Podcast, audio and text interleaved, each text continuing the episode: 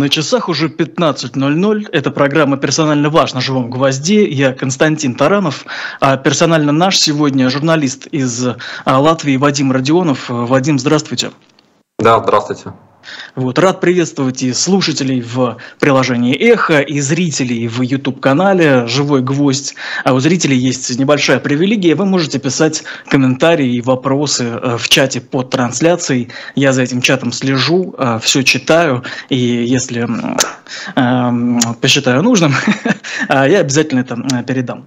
Вадим, с чего хотел начать? Мне очень интересно, вот вы, как один из авторов достаточно достаточно большого канала сейчас, когда в мире э, происходит одновременно э, столько вот э, так необычно много для нынешней эпохи серьезных и страшных событий, как вы выбираете, о чем говорить? Ну, конечно, мы определяем приоритеты, мы не можем охватить все, у нас маленькая редакция, и, соответственно, мы смотрим на те большие темы, которые мы можем, ну, наиболее качественно осветить. Есть точки на информационном поле, на которые все обращают внимание. Конечно, сейчас мы сконцентрированы на ситуации в Газе. Э, мы э, очень много говорим об Украине, очень много говорим о каких-то внутриполитических процессах, в том числе в России, хотя мы из Латвии, потому что для нас это важно, мы понимаем, что это может коснуться э, в том числе и нас. Поэтому, да, здесь есть некая такая, некое обозначение задач, мы понимаем, вот это мы можем потянуть, а это не можем. Соответственно, какие-то темы, которые делают там большие э, медиа мы не берем, а и стараемся концентрироваться на главном. Но это каждый день, когда ты просматриваешь ленты, когда ты смотришь, что происходит в мире, ты понимаешь, вот на этом мы будем акцентировать внимание, а на это уже сил не хватит.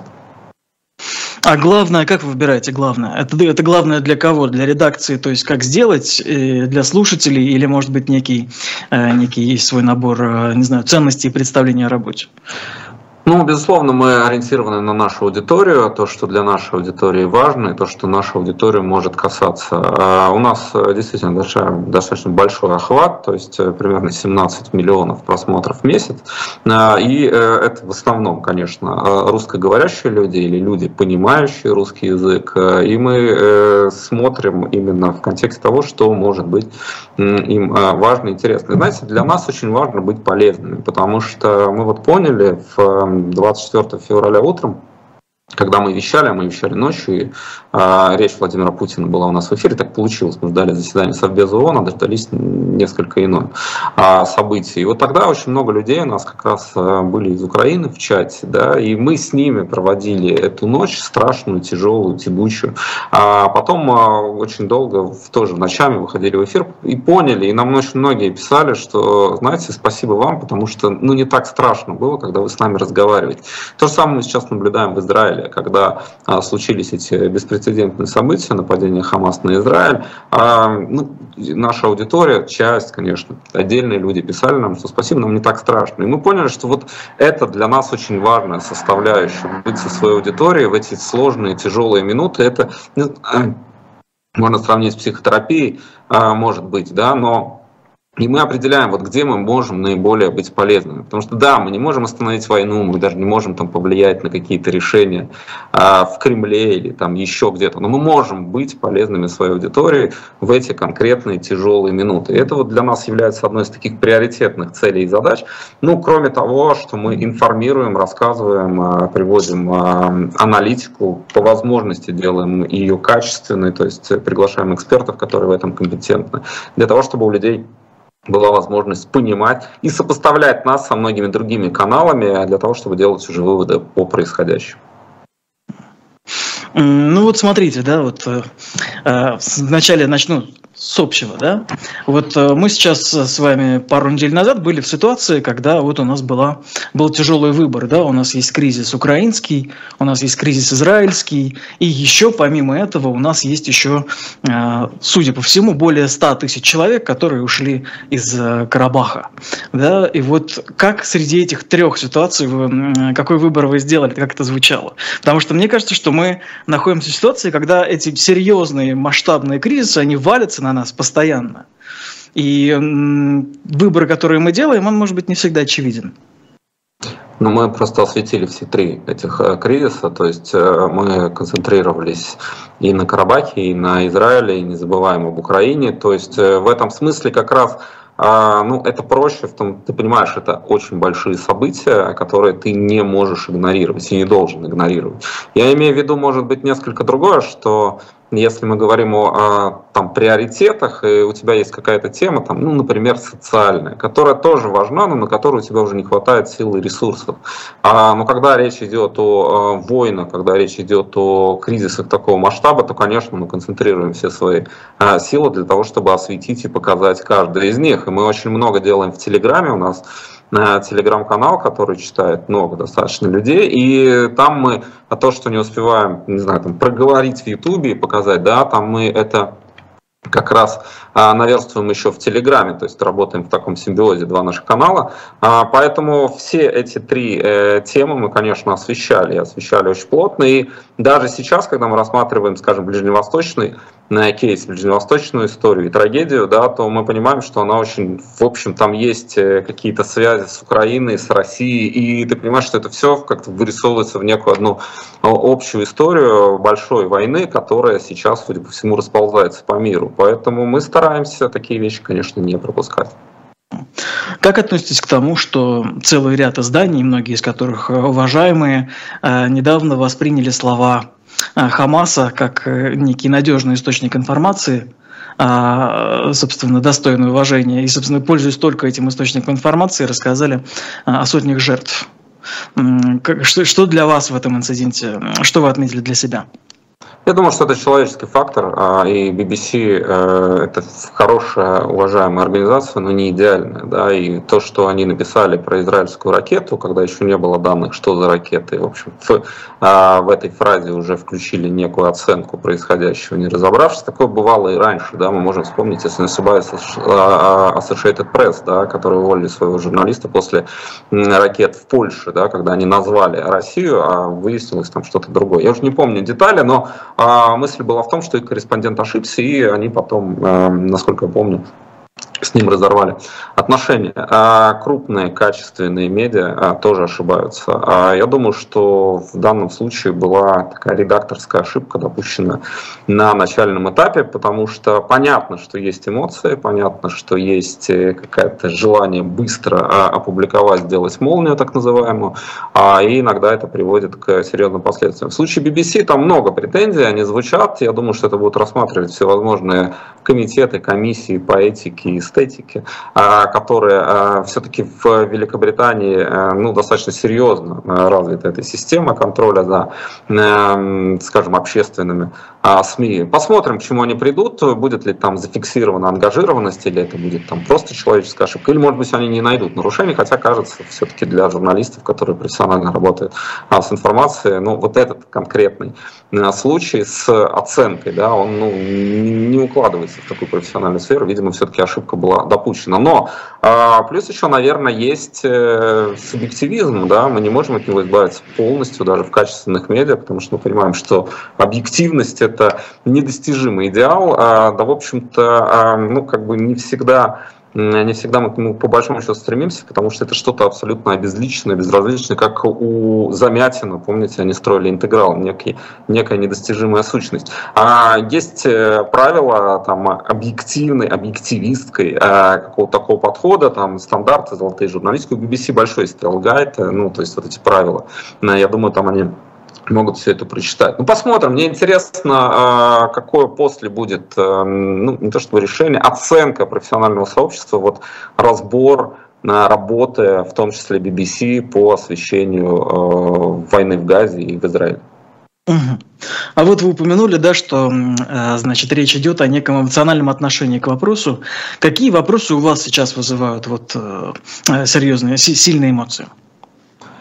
Но мы э, с вами, журналисты, мы проходим э, через разные, конечно, информационные потоки, и нам нужно, знаете, вот мне как-то один э, врач, очень хороший детский хирург, который работает с тяжелыми случаями, а, рассказывал, как он а, лечит и работает со своими пациентами. Он тоже отец, у него есть дети. Я у него спрашивал, ну а как, вот перед вами лежит ребенок, а, ну и как у вас получается не ассоциировать его со своим? Он говорит, я просто в этот момент отключаю все эмоциональное, и для меня это мышцы, кости, там, узлы, хрящи и так далее. Иначе, говорит, я просто не смогу помочь этому ребенку. У меня начнут трястись руки, у меня начнутся там сердцебиение, я окажусь неэффективен э, и не смогу его спасти. А я не говорю, что мы абсолютно а, обездушены в плане освещения новостей, у каждого есть свой триггер, э, и у меня есть э, на украинской войне свои истории, когда я понимал, что все мои вот эти выстроенные системы психологической защиты, они дают сбои, и мне потребовалось там два дня после одного эпизода, чтобы прийти в себя просто. Мы продолжали работать, но я понимал, что я теряю контроль над своим эмоциональным состоянием, а, то есть мне сложно, я становлюсь тем хирургом, а, у которого начинаются трясти, э, трястись руки от того, что я вижу, от того, что я э, чувствую. Мне нужно было потребовалось какое-то время для того, чтобы себя снова ввести в это а, профессиональное состояние. А, поэтому, конечно, мы переживаем, конечно, мы э, видим. Мы уже много общаемся с людьми, которые звонят и пишут нам из-под э, бомбардировок, вот когда они в подвалах. Если есть интернет, если есть какая-то связь, очень много мы получали таких а, сигналов. Есть э, совершенно такие человеческие истории, да, про, ну, я много рассказывал эту историю про танкист, отца танкиста российского, который написал нам в эфир в марте 22 э, года, а он сказал, что он хочет покончил жизнь самоубийством, потому что его сын сгорел в танке, он контрактник был, пошел в Украину, а его жена поддерживала то, что делал сын, он винил себя в том, что он не смог своего сына спасти и отговорить, он считал эту войну неправильной и несправедливой, и в чате нашего канала украинцы стали отговаривать этого русского мужчину от самоубийства. Украинцы, это, это март 22 года, это самый пик войны, еще никто не знает, что будет, да, то есть еще российские войска там пытаются взять Киев. А, и мы видели какие-то совершенно совершенно удивительные проявления как э, добра, так и зла. Ну, в данном случае, вот, ну, украинцы, которых бомбят, да, пытаются отговорить этого э, мужчину э, от того, чтобы он не накладывал на себя руки. А, поэтому ты или там снайпер ВСУ, который через других знакомых переслал нам из-под Бахмута сообщение, что благодаря вам, когда у меня есть возможность смотреть вашему каналу, я, э, я сохраняю человечность. Ну, не только нам, конечно, но в том числе нашему каналу, говорит, я не зверею, не, у меня не... Как, как-то он так сформулировал, что вот эта ненависть к ненависть не перекрывает полностью, потому что я вижу, что вот канал на русском языке вещающий, который, который я смотрю, и который наоборот меня возвращает в это человеческое измерение. Для нас это очень важная история, а она всегда эмоциональная. И, конечно, ты можешь как-то там провести эфир, а, можешь это, но где-то у тебя этот э, след остается. Но мы, мы учимся, учимся абстрагироваться, конечно, тоже очень часто, то есть не брать на себя все, эмоционально, потому что иначе ты просто не выдержишь, твои предохранители, они сгорят очень быстро, такие да, ментальные. А вот, вот это вот возвращение человечности, да, э, тем, кто вас слушает, это было задумано или просто это такая э, побочный эффект вашей деятельности? То есть было такое, что вы планировали, что вот мы, мы построим свой канал, то, что мы делаем таким образом, чтобы люди чувствовали себя именно так? Ну, э, тут, э, знаете, как один э, политик Латвии говорит, и да, и нет. А, потому что, когда мы с Саней, а, с моей коллегой Анной Лэтин Григорьевой а, придумали Грэм, мы еще работали на радио, потом мы ушли с радио и уже стали запускать свой канал, у нас были некие общие представления о том, как мы его видим. Да? То есть мы хотели сделать что-то, что не будет иметь большую такую дистанцию с аудиторией. У нас, например, телеграм-канал, а, в котором мы рассказываем между вот этими страшными новостями, например, о том, как у нас дети в студии. Да, у нас специально есть э, детская комната в студии, потому что у нас дети все время здесь тусуются. И когда шел Пригожинский мятеж, Стас и Вера, то есть мой сын и дочка Аня, они там иногда, они раньше ползали под столом во время эфира, и поэтому решили, что нам необходимо еще одно небольшое помещение, где дети могут спокойно смотреть, как их родители работают, и здесь есть детская комната и так далее. А, и мы эти вещи рассказываем. Мы рассказываем об этом в Телеграме. Наши зрители тоже знают, что вот несмотря на то, что мы такой информационный канал, который старается,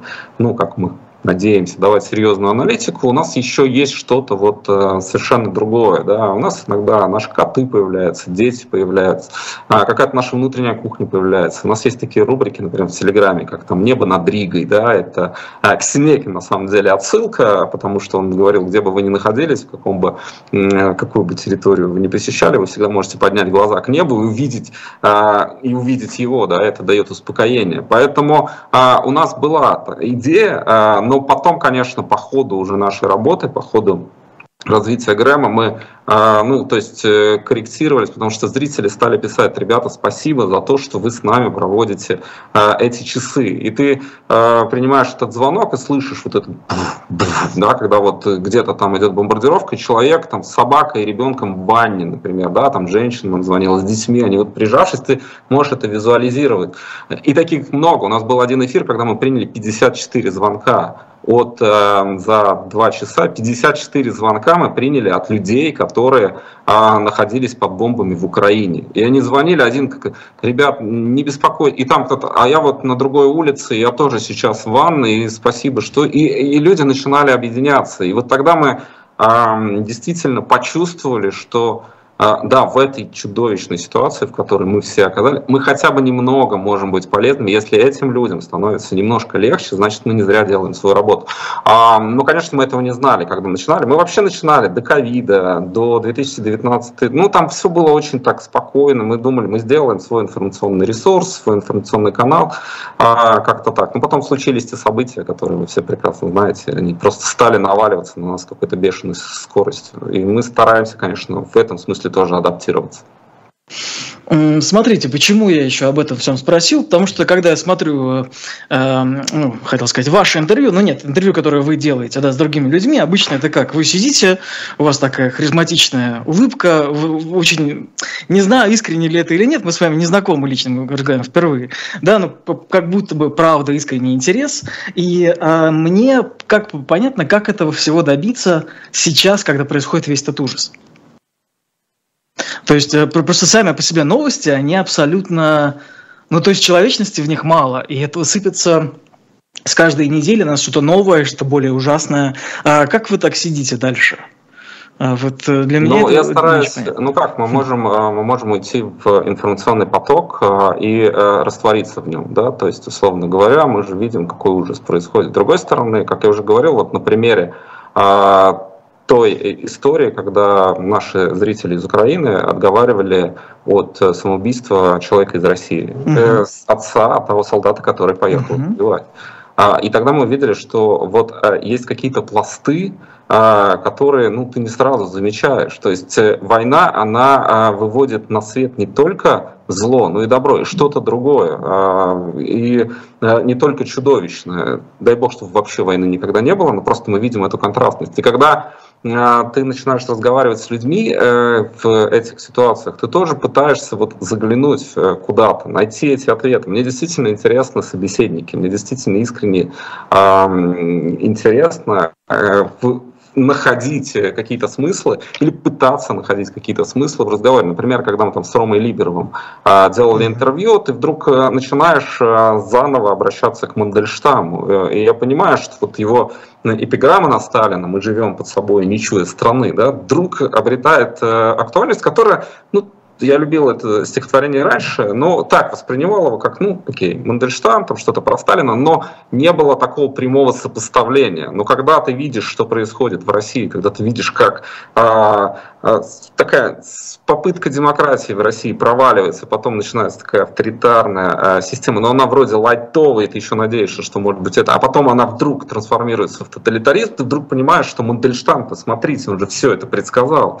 А, и вот тогда ты э, ищешь какие-то смыслы, какие-то ответы в, через такие интервью. И для себя в том числе я ищу эти ответы, потому что а, я пытаюсь в литературе где-то что-то нащупать. Да? Я часто говорю, ну, когда вот спрашивали, а, там, а какую книгу вы а, ассоциировали бы с ну, войной в Украине, где бы вы искали ответ? Ну, кто-то говорил, вот там мобилизованная нация, что-то про рейх. А я нашел для себя ответы, на самом деле, в колымских рассказах Шаламова, потому что для меня вот та история про разделение, что вот это часть общества, которая гнобила, да, то есть она победила, а, и ты вдруг начинаешь там находить вот эти, эти какие-то смыслы. Поэтому, да, возвращаясь, мне действительно интересно это а, откопать для себя в первую очередь. И мне кажется, хотя иногда это, ну а зачем это все, ничего не изменит, что все-таки мы потом будем очень много переосмыслять, мы будем пытаться, когда это закончится, это когда-то закончится, ну, будет какой-то другой период. А, вот эта глубина, она потребуется, то есть э, поэтому мы и стараемся вот уходить туда, а не идти только по новостной повестке исключительно, то есть освещая те ужасы, которые есть сейчас. А как вы себе видите свою, свою аудиторию, своего слушателя? Мы э, видим свою аудиторию, э, во-первых, думающей, потому что ну, у нас хороший чат, это такая уникальная история. Вот к нам э, на днях приезжали делать большое интервью в Вашингтон Пост, что тоже приятно. Mm-hmm. Как раз они у нас спрашивали про нашу аудиторию, про то, как мы взаимодействуем с аудиторией. И вообще аудитория Грэма, она уникальна, потому что мне это коллеги говорят из там, латвийских медиа, где приятно к вам приятно приходить, потому что ваша аудитория принимает, а она не отталкивает сразу. А во многих, на, на многих других каналах более агрессивная риторика. А мы стараемся, вот и даже с теми людьми, которые, скажем, с нами не согласны, или у них другие мировоззренческие ценности. Но у нас а, такая открыта, а, не то что не ворота, нет, это скорее такая форточка. Вот если вы хотите, мы не будем осуждать того человека, который придет и говорит, я люблю Путина. Окей, давай, попробуем поговорить. Мы не станем, и наша аудитория не станет его сразу за это клеймить. Да? То есть здесь важно, может быть, этот человек, он же пришел, значит, он хочет что-то попробовать понять. Ну, если не тролль, тролли тоже к нам приходят, это специально обученные люди или программы, мы их э, выносим за скобки. Но есть э, большое количество людей сомневающихся, которые решили, ну, я посмотрю на эту там условно либеральную тусовку, что они... Он часто приходит с предубеждением, что его там отвергнут, оскорбят. А у нас по-другому это работает. Мы не осуждаем как психо, э, психотерапии. Хорошо, ладно, нравится там условный Путин или не условный Путин. А, давайте поговорим. И есть э, примеры, когда эти люди остаются, и когда у этих людей начинают меняться какие-то представления, потому что у них тоже очень сильны стереотипы. Они идут сюда, там, ну, условно, какую-то, как к неким врагам. Им интересно, но страшно. А если вдруг видишь, что это люди, которые э, исповедуют другие ценности, там, человеческая жизнь, права человека, меньше, ну, ну, в общем, все, все, что известно в демократии прописано. А многие остаются, и мы знаем такие примеры, они сами потом, эти люди у нас в эфире говорят о том, что спасибо, знаете, я как будто, а, как будто увидел то, чего не видел раньше, потому что мне казалось, что там вот, ну, не знаю, ну, опять же, можете массу стереотипов упомянуть, э, которые они применяют. Поэтому, да, наша аудитория все-таки думающая и принимающая, это важно для нас, э, чтобы это аудитория как раз не переходила в категорию такой а, отторжения и агрессии всего, то есть когда ты все а, озлоблен, у тебя закрываются глаза, и ты уже ничего не видишь тоже с той стороны. Важно работать с людьми, которые даже, ну скажем так, не совсем с тобой совпадают по взглядам. А вы когда вот представляете слушателя, вы представляете, откуда он именно? То есть это россиянин, это украинец, это, может быть, кто-то из Беларуси и так далее? Или это именно имеется в виду просто русскоязычный человек, откуда бы он ни был? А другие вещи важны? Ну, мы проводим всегда в конце эфира перекличку. Uh-huh. Там как раз спрашиваем, откуда вы, поэтому видим географию. Ну, конечно, можно открыть Google аналитику и посмотреть, какие у нас страны э, в конкретный день или вообще там за месяц доминирует. Но в целом, а, знаете, у нас уже сформировалось такое отношение сообщества. Это вот э, они сами себя так э, называют, э, наши зрители, да, это грымчане. Но неважно, это люди, которые... А, да, я, я вижу, они буквально сейчас вот в чате писали об этом. Да, и, и, да, и, и остаются. Поэтому мы вот, конечно, не, ну вот так не делим кто откуда, но есть конкретные, скажем, эмоциональные, информационные всплески. Вот сейчас мы очень в активной коммуникации с нашей аудиторией из Израиля да, то есть у нас большая аудитория в Израиле. А, боюсь ошибиться, но там, по-моему, в прошлом месяце было около 800 тысяч заходов из Израиля, и вот как раз э, многие сейчас э, жители из этой страны нам пишут, рассказывают о, о том, что происходит. И ты визуализируешь, ну, когда ты вот конкретно обращаешься, там, ребят, кто в Израиле, расскажите, что вы сейчас там переживаете, и тогда ты уже непосредственно географически как-то для себя это определяешь. Но в целом это общее сообщество, где неважно, где люди находятся, их объединяет ну, какие-то общие э, мировоззренческие ценности, да, или как я уже говорил, те, кто к нам приходит, присматриваются. Может быть, останутся, потому что там у нас хорошо. Может быть, не останутся. Да? Но это вопрос всегда свободного выбора. Мы все-таки за свободный выбор и никаких накруток в этом смысле. А если бы у вас была задача, ну вот какой-нибудь причине поставили ее делать, вот такое СМИ, да, это сообщество для жителей Латвии и только для Латвии. А в чем была бы разница, чтобы вы делали по-другому? Ну, я работал в много в латвийских медиа, uh-huh. и просто, э, ну, есть какие-то свои этапы, которые ты проходишь, э, и я был и парламентским корреспондентом, и работал в газете, и на телевидении в Латвии, и на радио, а, и потом мы уже решили как раз концентрироваться на Э, международной политики. Это был осознанный выбор. Мы хотели просто попробовать для себя что-то новое, хотя давно уже с Аней как раз э, в этом направлении смотрели. Но у Латвии, если говорить о русскоязычной аудитории, тоже есть там своя специфика. То есть э, там она сложная, эта аудитория сложная, она тоже раздробленная. Там достаточно сильные стереотипы в отношении Владимира Путина того же. Если, например, заходить на это поле, то важно понимать, что да, тебе нужно пробиваться а, через такую броню, которую выстроила российская пропаганда, которая была очень сильна в Латвии и остается достаточно сильной, то есть именно по воздействию на русскоязычную часть латвийского общества. Это ну, широкий такой, э, широкий спектр а, потенциальной аудитории. Э, и там тоже важно пробиваться с э, точки зрения вот какой-то неосуждения. Да? Если вы запускаете, запускаете канал и вы будете говорить, вы все орки, то вы, конечно, к этой аудитории не пробьетесь. А, соответственно, нужно как-то искать подходы к этой аудитории через ну, через какой-то диалог. Часть не примет, есть очень радикально настроенные люди. Часть, она сейчас на самом деле тоже в растерянности. Мы видим, что в Латвии э, многие люди, которые до 24 февраля, скажем, э, к Путину относились с симпатией, с каким-то таким пиететом, а часть из них, э, она вроде как и не отвернулась от него, но с другой стороны уже и не считает, что он занимается хорошим делом, потому что я как-то приводил этот пример в эфире. Одно дело фантазировать о величии войне, и мы всех порвем и можем повторить, а другое дело, когда это начинает осуществляться, э, и э, вместе с твоими красивыми фантазиями, практически эротическими, простите, ну потому что они вот вожделеют, да, появляется, там, не знаю, вот весь ужас войны, да, со всей ее некрасивой, не героической а, наслойкой, там, а, ну, сами знаете, как это а, обычно бывает. А, и поэтому, да, они растеряны, но при этом они не знают, к кому повернуться, да, то есть вот из серии вроде как Путину, а, ну, или там, или все-таки ну, здесь кто-то протягивает руку, не протягивает, а здесь насорками называют, может быть, туда не стоит идти. И это сложная аудитория, растерянная и напуганная в каком-то смысле. Она требует особого и тоже деликатного подхода. Это сложно. А плюс еще, если мы говорим о Латвии, все-таки это э, небольшая страна, и аудитории небольшие, и здесь для того, чтобы э, именно сделать коммерчески успешное медиа, тем более на русском языке, но это очень сложная задача, соответственно, тебе нужно где-то искать средства, там, гранты, какую-то поддержку для того, чтобы просто это осуществить. А, поэтому есть своя специфика именно в таком русскоязычном а, сегменте латвийского общества, конечно, и работы с этим сегментом. Как в целом в Латвии относятся, ну вот давайте, если перечислять, да, то, что я назвал раньше кризисами, ну вот к израильским а, событиям, к израильской войне нынешней?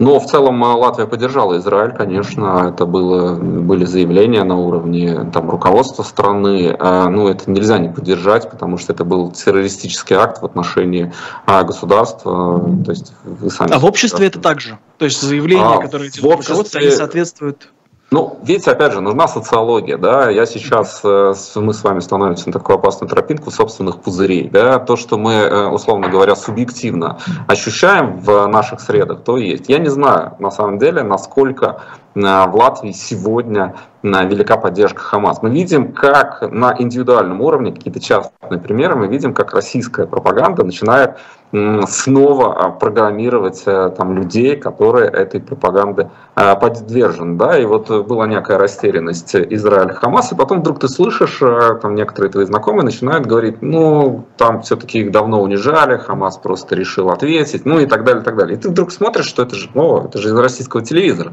Там как раз вот начали эту идею активно продвигать. А пусть там часть людей, опять же, я говорю сейчас про русскоязычную, которая, скажем так, доверяет Владимиру Путину, они следили, а что скажет э, президент России, э, и э, в каком направлении он задаст вектор. Он сказал, в общем, он не высказал никаких э, слов соболезнования Израиля, он там больше про вот историю с Ближним Востоком, и вот, вот это все таки довольно такая а, дипломатическая формулировка, там мы за мир во всем мире, да, и не надо обижать тех, кого а, там, ну, помните то, что он говорил. И вот кто Можно по-разному в этом направлении. Но в целом в Латвии, конечно, опять же, я сейчас субъективную мысль, большинство людей все-таки на стороне Израиля. А, тут, вот, как мне кажется, все-таки эта социология должна подтвердить, но, повторюсь, надо дождаться, конечно, исследований, если они будут, тогда можно уже говорить, основываясь на фактах.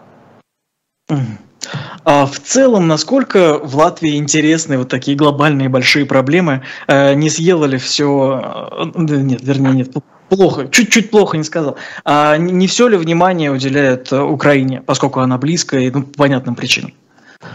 Ну, Латвия часть э, глобального мира, а поэтому то, что происходит э, в мире, конечно, интересует и пугает. Да. Плюс мы же живем в такой взаимосвязанной системе, да, уже нет, э, ну, как мне кажется, таких, знаете, отделенных государств. Например, проблема войны на Ближнем Востоке может касаться Латвии, там, а, потому что Евросоюз начнет принимать беженцев, беженцев нужно распределять, они могут оказаться, например, на территории а, страны. У нас есть все другое нерешенный вопрос. Там вот когда Александр Лукашенко а, а, использовал а, скажем, выходцев из э, Ближнего Востока для того, чтобы устраивать такие гибридные атаки на европейской границе. там вот э, много беженцев, нелегальных мигрантов, которые пытались пересечь э, границу с балтийскими странами. Кто-то еще остается, кто-то в центре для нелегальных иммигрантов, кто-то умер. А, и, соответственно, ну, то есть ты уже понимаешь, что глобальные процессы, которые происходят в мире, уже тебя не обойдут, даже если ты являешься небольшой страной, все равно как-то тебя это будет касаться. Плюс мы же видим, что война в Израиле, в, как раз в Газе, да, это там есть какая-то, видимо, видимо, я осторожно говорю, связь с Россией, потому что Хамас, потому что Лавров встречался с Хамас, а, потому что всегда у Советского Союза, потом России были интересы в арабском мире и поддерживали, там, можно вспомнить, там, войну судного дня и прочее, прочее, прочее. А, и все это плюс-минус как-то на тебя давит, да, ну и общий э, фон, эмоциональный, информационный фон, который, э, конечно, тоже здесь жители ощущают ощущают. Да? Мы живем в э, абсолютно беспрецедентном таком времени. Да? У нас сначала была пандемия, потом война. Ну, можно вспомнить, конечно, начало века, испанка, Первая мировая. Но вот давно этого не было. Да? Наше поколение к этому э, оказалось на самом деле не готовым. И психологически это все как пресс да, давит, в том числе на э, мирные города, такие как Рига. Плюс, конечно, э, это иммиграция. Мы же видим, у нас много беженцев из Украины, у нас м, достаточно много людей, выходцев из России. Здесь э, целые хабы медийные, российские, независимые независимо открывались, и ты это тоже ощущаешь, да, как будто читаешь Бунина «Окаянные дни» или читаешь воспоминания Тэффи, да, то есть вот эти, а, этот учебник истории, о котором Алексей Венедиктов говорил а, в свое время, да, вот хотели попробовать пожить в учебнике истории, посмотрите, как это. А, вот это все сейчас происходит, это все ощущается, и, конечно, конечно, ну, за этим следят, кто-то пытается абстрагироваться, спрятаться, но в целом это не проходит незамеченным. Как вообще город поменялся? Вы вот упомянули, да, что есть глобальные процессы, которые вот э, давят на Ригу, да? Ну, я упростил, но тем не менее. Как она поменялась из-за этого? Ну, во-первых, э, здесь э, ну, меняются какие-то среды культурный. Не то чтобы тут сложно сказать вот именно как он а, поменялся. Ну, конечно, ты слышишь украинскую речь, ты видишь машину с украинскими номерами, ты а, русская речь слышна в Риге всегда. Это было а, до а, процессов Рига город, в котором а, многоязычное население и там носителей русского языка достаточно много. А, появляются на флаге Украины, есть какие-то визуальные. Но больше, а, мне кажется, речь идет о каком-то внутреннем состоянии. А, есть понимание, что ты находишься рядом с большой войной. И ты еще пока вот этот островок, и ты надеешься, потому что у нас есть э, все-таки пятый пункт НАТО, а, страна, ты надеешься, что вот этот пятый пункт э, договора Альянса, он тебя спасет. Эта надежда такой, знаете, на самом деле очень важна с психологической точки зрения, потому что ну, никто не хочет проверять.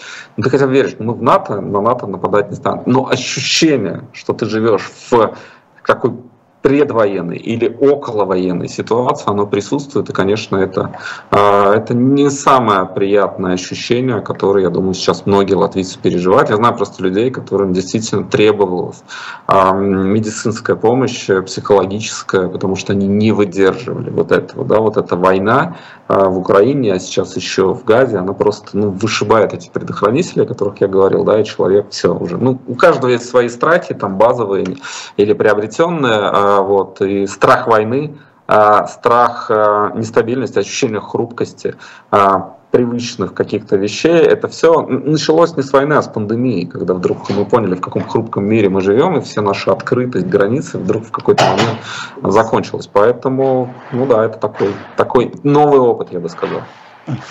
А как э, местные жители воспринимают все эти многочисленные, не буду все перечислять, ограничения для россиян на границах?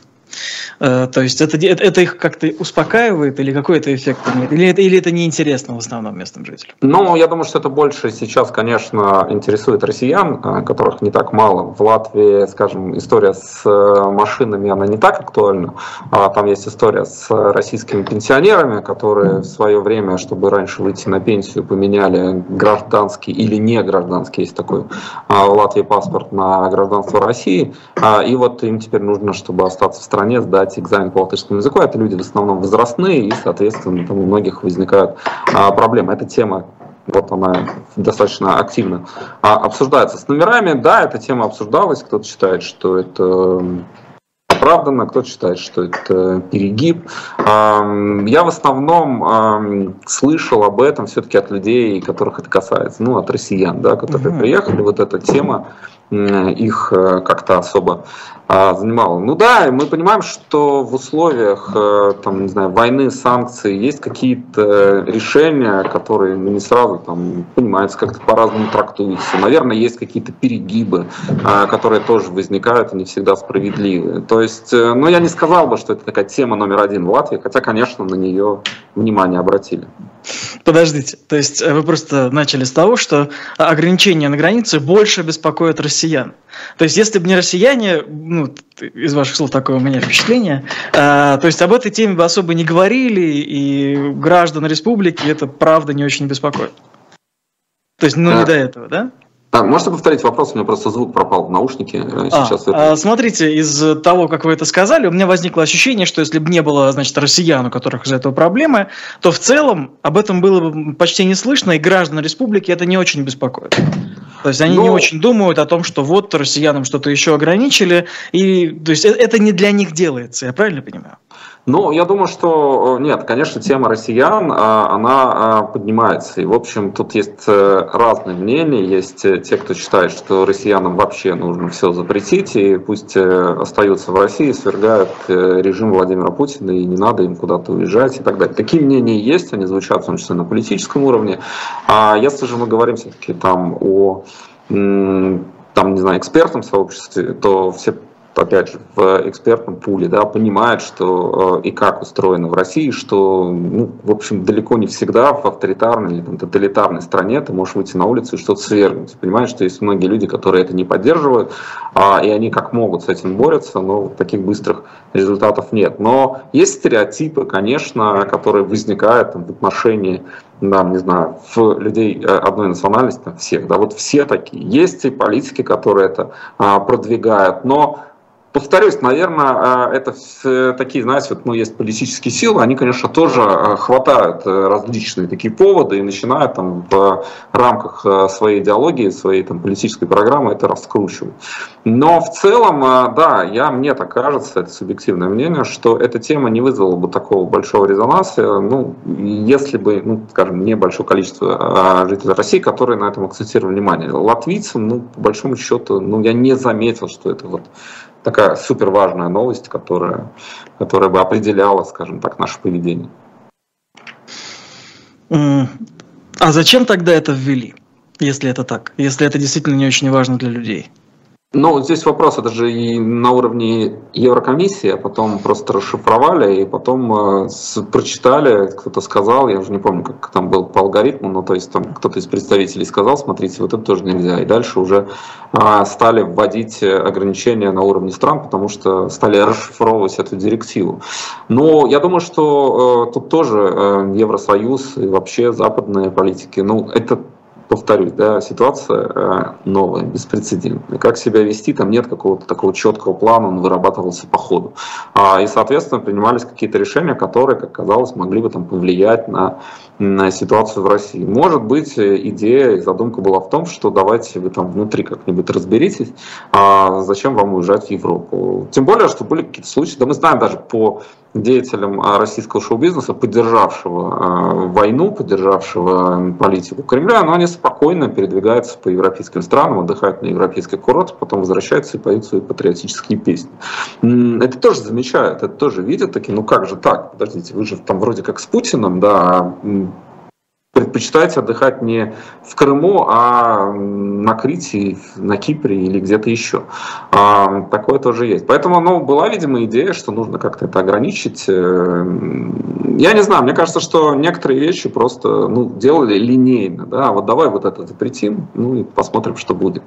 Потому что и времени, и какого-то опыта прорабатывать не было. Что-то корректируется, что-то не корректируется, что-то остается.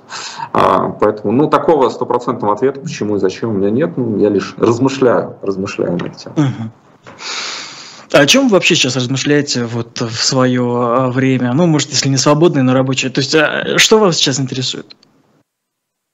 Ну, как, э, тут смотришь, вот каким будет мой мир. У меня ребенку 4 года, да, и mm. я как-то стараюсь смотреть на вот аж, а в каком мире он будет жить, да, то есть э, какой мир а мы ему оставим. Это, конечно, глобальный вопрос поколений. Э, не уверен, что наше поколение, э, мне 43, во всем виновато, но какой-то, наверное, мы тоже оставили свой след.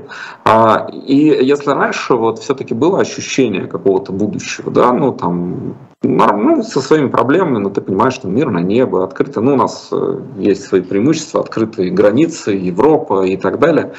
А вот сейчас ты начинаешь задумываться, а дальше-то что? То есть вот э, и как так получилось, что несколько людей на планете э, могут взять и уничтожить, да, вот будущее, в том числе моего ребенка, а потому что у него много бомб, потому что у него нет никаких систем сдержек и противовеса, если захочет, а почему бы он это, собственно, не а, утопить? И, конечно, вот эти экзистенциальные мысли, они не приходят в голову. А мы э, стараемся жить как жили, да, ну как там, э, но иногда ты начинаешь задумываться об этом дивном новом мире, который э, может построить не как для там, условный Путин и Хамас, да, и становится как-то грустно. Поэтому э, я надеюсь, все-таки мы со своей стороны прикладываем усилия, чтобы опять же, если мы говорим в таких абсолютных категориях, да, просто для упрощения, да, чтобы добро победило. А вот хочется, чтобы добро победило. Добро это не что-то идеальное и ласковое. Мы понимаем, что добро это уже что-то с кулаками, это то, что умеет себя защищать. И я говорю это не без боли, потому что я, в общем, гуманист по складу характера, но понимаю, что уже а, когда к тебе, ну просто у меня были случаи, я вырос в таком районе, в Риге, да, где э, были разные разборки и так далее. Когда к тебе приходит бригада э, из нескольких человек, э, что-то такой умный, да, но ты понимаешь, что у тебя мало возможностей э, с помощью аргументации что-то делать. Хотя у меня получалось, у меня было пару раз, когда с помощью аргументации я смог как-то их убедить э, не забирать у меня мои вещи и так далее. Но это редко, да, в основном они тебя вырубают и, и забирают. Или не вырубают, но ты уже просто сам соглашаешься отдавать. И а, вот эта идея, что добро с кулаками, а она, к сожалению, а, я без этого, без радости об этом говорю, но она вот сейчас э, находит э, доказательства. Ты не можешь не защищаться, потому что у зла нет правил, у зла э, очень короткий механизм принятия решений, а добро постоянно где-то находится, там, не знаю, проголосовать, подтвердить, достичь консенсуса там, и так далее. Не знаю, как будет, это сложная штука. Опять же, я, как и все, сейчас ну, нахожусь в поиске э, каких-то смыслов, э, выходов, где этот туннель, он с лабиринтом или без, как мы будем выбираться к этому условному свету.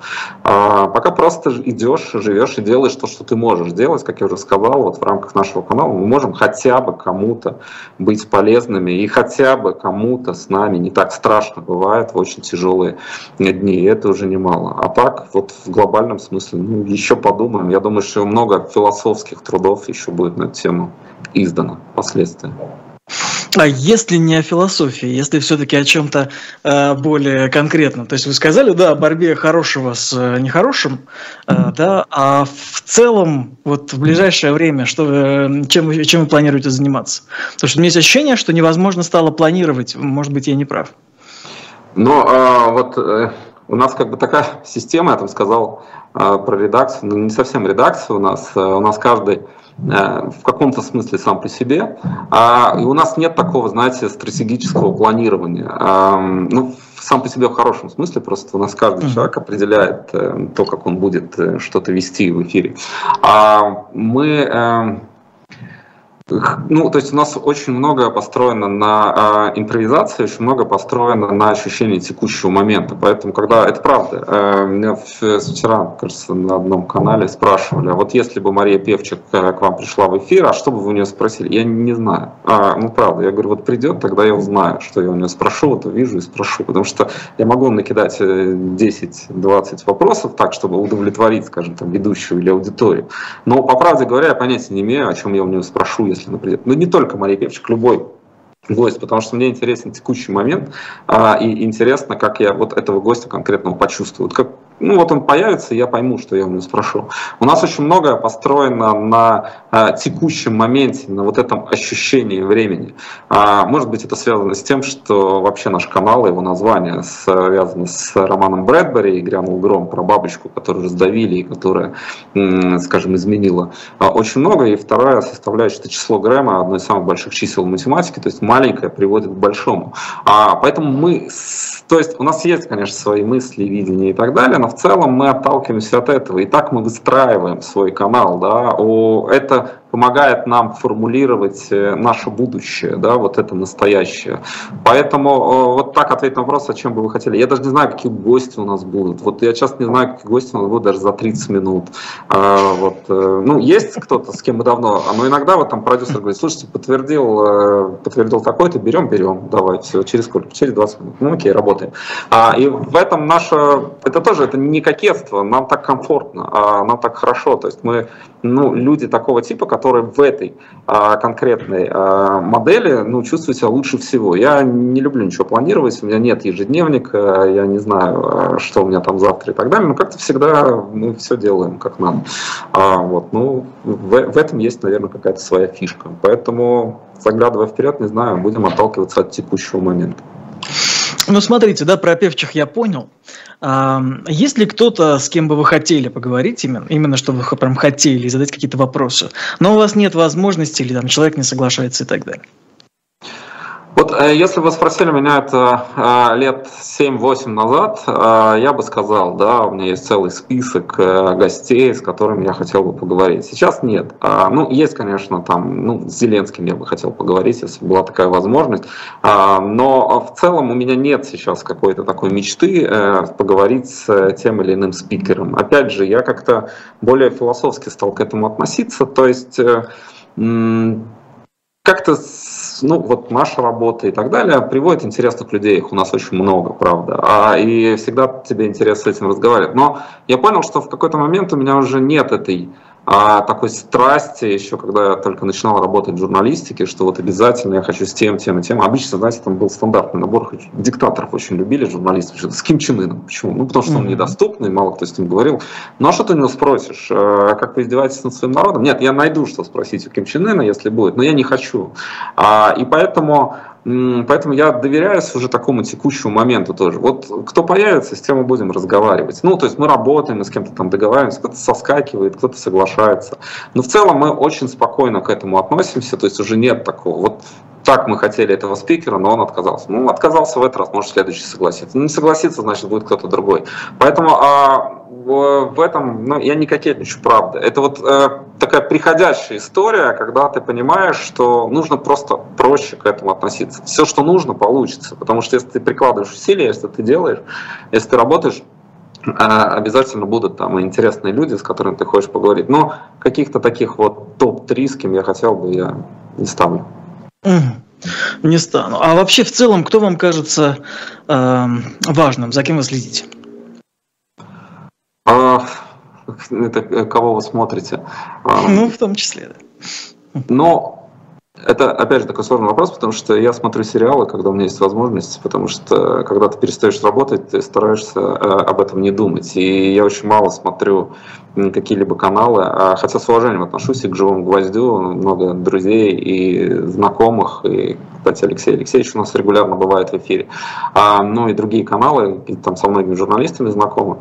Но так вот э, не могу сказать, что я там именно за кем слежу. Мне кажется, важно вообще вот то, что делает канал, важно, что формируется эта среда, опять же, где люди могут найти, э, найти успокоение, в том числе, а найти какое-то единомышленников. Это тоже ведь важно, да, не оказаться в одиночестве, особенно когда речь идет, скажем, о людях там, в той же России, да, которые находятся в среде большинства, которые и чувствуют себя там белой вороной, или там, а, и вот это большинство формирует такое давление на них. Да, а тут ты видишь, что, смотрите, я могу зайти на живой гвоздь, могу найти на Грэм и увидеть, что я не один в этой истории, как Шевчук, помните, пел, ты не один. А, и, соответственно, это тоже такая важная штука, поэтому это, это дико важная история. Мы просто э, понимаем по нашим комментариям наших зрителей, что вот это чувство одиночества, э, которое возникает, когда ты находишься в среде, которая, ну, скажем, ты против течения, против тренда, против большинства. И знаете, я как-то уже приводил пример, э, ну такой образ, который у меня возник, когда я просто вел один эфир, вот у меня просто появился такой образ э, про Россию, про людей, которые э, не поддерживают войну. Это как будто вот есть дом, а, в одном микрорайоне, в котором нет света. И ты видишь, что ну, темный, в окнах выключен свет. А, ну и ты как будто поднимаешься на дроне, да, и смотришь на этот дом. И вдруг ты видишь, что где-то там в подсобке горит свет. Потом ты поднимаешься еще выше, ты видишь второй дом, и там где-то горит свет. И чем выше ты поднимаешься, и вдруг ты видишь, что этого света много. Просто нужно подняться на определенную высоту и увидеть, что эти люди не одиноки, что там есть свет, там есть свет, там есть свет. А, и вот а, каналы, которые а, вы делаете, мы делаем, там другие ребята делают, это возможность показать этим людям, подняться на этом дроне и показать, что вы не одни. А, в том числе, да, что вас много. Просто иногда для того, чтобы увидеть друг друга, нужно а, войти не в следующий подъезд, а через подъезд. А, и вот это такая важная штука, важная функция. Еще одна важная функция, которую выполняют сейчас а, такие проекты, как ваш, а, наш, надеюсь, ну и многие другие воспользуюсь тем, что вы сказали, воспользуюсь этим слуш... с, с, случаем, чтобы рассказать э, нашим слушателям и зрителям о том, что сегодня в 22 часа по Москве будет большой стрим в поддержку «Живого гвоздя». Э, там, будет, э, там будут Лизы, Алексей Венедиктов и целый набор выдающихся гостей. Обязательно э, посмотрите, присоединитесь. Э, опять же, я повторю, с 10 по Москве, 10 вечера до глубокой ночи собственно, как у кого хватит сил. Удив... Удивлен, но у людей не так много вопросов прямо к вам. То есть как-то вот листаешь чат и много, ну там я вижу критику себя, естественно, цепляет она мой глаз. Да, всех вас вижу. Да, но вот э, одного из слушателей пропал уже этот вопрос. Э, ему было интересно, как вам в роли интервьюируемого, и человеку, которого спрашивают вопрос. А, да нормально, это на самом деле очень полезная для интервьюера штука, а, потому что когда ты работаешь эм, именно как интервьюер, ты смотришь, ну, с одной стороны, а когда ты приходишь в гости на интервью, ты видишь, э, кто как работает, э, на что ты, может быть, не обращаешь внимания, когда э, ты интервьюируешь. Поэтому это очень полезно. Это как супервизия, кажется, называется у психотерапевтов. Они обязательно должны пройти свой курс психотерапии для того, чтобы посмотреть с другой стороны. А, ну, я достаточно часто даю интервью, поэтому а, уже тоже, а, ну, как бы вижу и анализирую какие-то вещи э, для себя, да, вот, а что я бы сделал по-другому, а как бы я на это посмотрел. А, и это очень полезная история. Ну и, конечно, иногда ну, это возможность высказаться, потому что, ну, я веду стримы, допустим, когда один, да, и там высказывать. Но когда ты работаешь в паре и тебя спрашивают, тебе иногда легче какие-то вещи сформулировать, ты чувствуешь эту динамику. А разговоры, может быть, интервьюер может направить тебя туда, куда ты не планировал или даже там как-то не обратил на это внимание, вау, это интересный такой поворот. Поэтому я комфортно себя чувствую и с благодарностью к, к коллегам. Это сложная работа, интервьюировать сложно, это не так просто. Просто приди иди задай вопрос по бумажке. Ну нет, если мы говорим о, о серьезном уровне, то э, это, это, это совсем непростая работа, поэтому я с респектом к коллегам отношусь. А, да, ровно так же поддерживаю а, в каждом а, буквально слове. Смотрите, у нас буквально несколько минут, и редкие вопросы все-таки в чате были. Я озвучу. Роман спрашивает, удивлены ли вы резне на Ближнем Востоке? Вот насколько вообще вот, э, удивила ли вас вся эта ситуация 7 октября? Ну, я думаю, что слово удивление здесь не очень уместно. Я скорее будет важно, чтобы поняли, почему это произошло и почему это просмотрели. Потому что, как э, сказал один из э, наших э, коллег из Израиля, для страны это 11 сентября. Да? Мы помним, что случилось в Америке и что спецслужбы оказались не готовы. То есть они, разведка, все многочисленные структуры это пропустили. Вот это а, такой важный моменты. Я думаю, что там после уже острой фазы э, войны будут э, наверняка сделаны выводы, какие-то отставки, какие-то решения, какие-то усиления и так далее. А по поводу человеческой жестокости я, к сожалению, не удивлен, потому что ну, человек по большому счету не меняется, да, то есть э, было ощущение, надежда, да, вот мы все такие современные, у нас гаджеты, мы смотрим, читаем книжки, наверное, кто-то. Но потом, а, когда эти настройки слетают, когда кто-то говорит, что можно, когда это легитимизируется, да, мы с украинской, а, конечно, войны вот это все стало. Ничего не поменялось. То есть дай людям, э, людям волю и разрешение, такую лицензию, да, и они будут либо праведниками, либо злодеями, да, ну и кто-то будет в центре, а и так далее. То есть как было во Второй мировой войне, э, так происходит и сейчас. Поэтому, к сожалению, там в э, смысле человечества я не удивлен. А вот что касается касается разведок, ну, думаю, что ну, у многих вызвали вопрос, почему Израиль, самая ну, действительно, казалось, легендарная разведка в мире, а Масад и прочие, да, это пропустили. Ну, мы, я думаю, узнаем это через какое-то время. А вам самому каково вот жить вот в эту эпоху перемен? А, жалеете или наоборот рады, что есть такой шанс увидеть исторические события? Ну, я не жалею, не радуюсь, я просто подхожу к этому как к данности, да, есть вещи, которые ты не выбираешь, да, соответственно, э, ну, мы не выбирали оказаться в учебнике истории, если, опять же, вспомнить слова Алексея Венедиктова, мы просто в нем оказались.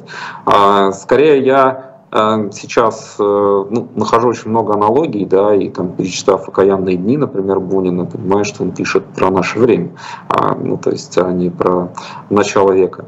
А, поэтому, ну, я просто фиксирую и понимаю, что да. Ну, то есть, э, жалеть, не жалеть, здесь, э, мне, конечно, грустно от того, что какие-то вещи происходят, и страшно, и, и дико, но ты понимаешь, что, ну, окей, это данность, да, которая случилась, и нужно как-то теперь двигаться дальше дальше. А, хотел бы жить в другом мире, и чтобы мои дети жили в другом мире. Ну, конечно, хотел бы, но мы понимаем, что пока мы еще не достигли а, того уровня осознанности, да, для того, чтобы у нас не было всего того ада, который сейчас на Земле воцарился. Но я надеюсь, все-таки вот резюмируя, что а, добро, условно или безусловно, все-таки победит, как в сказках обычно бывает, хотя в жизни не всегда. Поэтому, а вы когда ну, надеюсь, говорите мы... добро, у вас кто-то представляется конкретный? Или может быть какая-то организация, или может какая-то страна? А, или, или нет? Нет, это не организация, не страна, это а, как мне кажется, это просто, это даже идеология, а в каком-то смысле, я думаю. Просто я, знаете, очень много пытался это, эти вопросы, там мы говорили с профессором Зубовым, мы говорили с Яной Трояновой недавно на эту тему. А, мне кажется, это просто... Ну вот добро все-таки должно действовать по определенным правилам, да, то есть э, оно не должно хотеть убивать, оно не должно наслаждаться тем, что оно убивает, э, оно а, не должно делать какие-то вещи, э, которые которые противоречат э, именно гуманистической. Но я понимаю, что, знаете, вот если говорить о заповеди «не убей», э, вот абсолютно она или нет, да, и мы задавали этот вопрос священникам, например, там, покойному Ткачеву, ну, правда, очень странно ответил мне, а, что она, наверное, не абсолютно, если ты защищаешься. А, и у меня нет такого, я почему еще так зависаю, потому что я сам для себя пытаюсь какие-то вещи сформулировать. Эм, я не могу четкий критерий какой-то добра вот именно обозначить. Ну, то есть можно там найти какие-то образы в литературе, но э, может быть, знаете, вот вы сейчас этот вопрос задали, мы еще до конца сами не сформулировали. А что сегодня добро в нашем современном мире? Что это такое? Эм, мне кажется, это идея. Но более точно я еще пока не могу ответить. Я в процессе поиска, как и многие другие, я думаю, сейчас тоже. А, спасибо, правда вам большое спасибо, как мне показалось, за э, честные ответы. Э, для меня это очень ценно. Вот мне кажется, вот мы так с вами сейчас познакомились, я вам задал то, что в первую очередь сам хотел вас узнать. Напомню, что э, вот почти час э, с нами провел журналист из э, Латвии Вадим Родионов, канал «И грянул э, Грэм». Поставьте, пожалуйста, ему лайк. Вот, Вадим, вам большое спасибо. Э, вот, вот вынужден с вами попрощаться уже. Время да, спасибо вам, всего доброго и до скорой встречи. До свидания. До свидания. А зрители я прошу не расходиться, поскольку у нас еще сегодня куча всего интересного. Дальше по расписанию у нас особое мнение политика а, Михаила Светова, потом слух и эхо с политтехнологом Павлом Дубравским, а, затем а, будет уже в, гостях у Курникова Михаила бывший министр иностранных дел Козырев. А ближе к ночи, повторюсь, большой стрим в поддержку канала «Живой гвоздь» с Лизами, Алексеем Венедиктовым, вам известным, и целым набором, не буду весь список перечислять, выдающихся гостей. Всем всего хорошего. До свидания.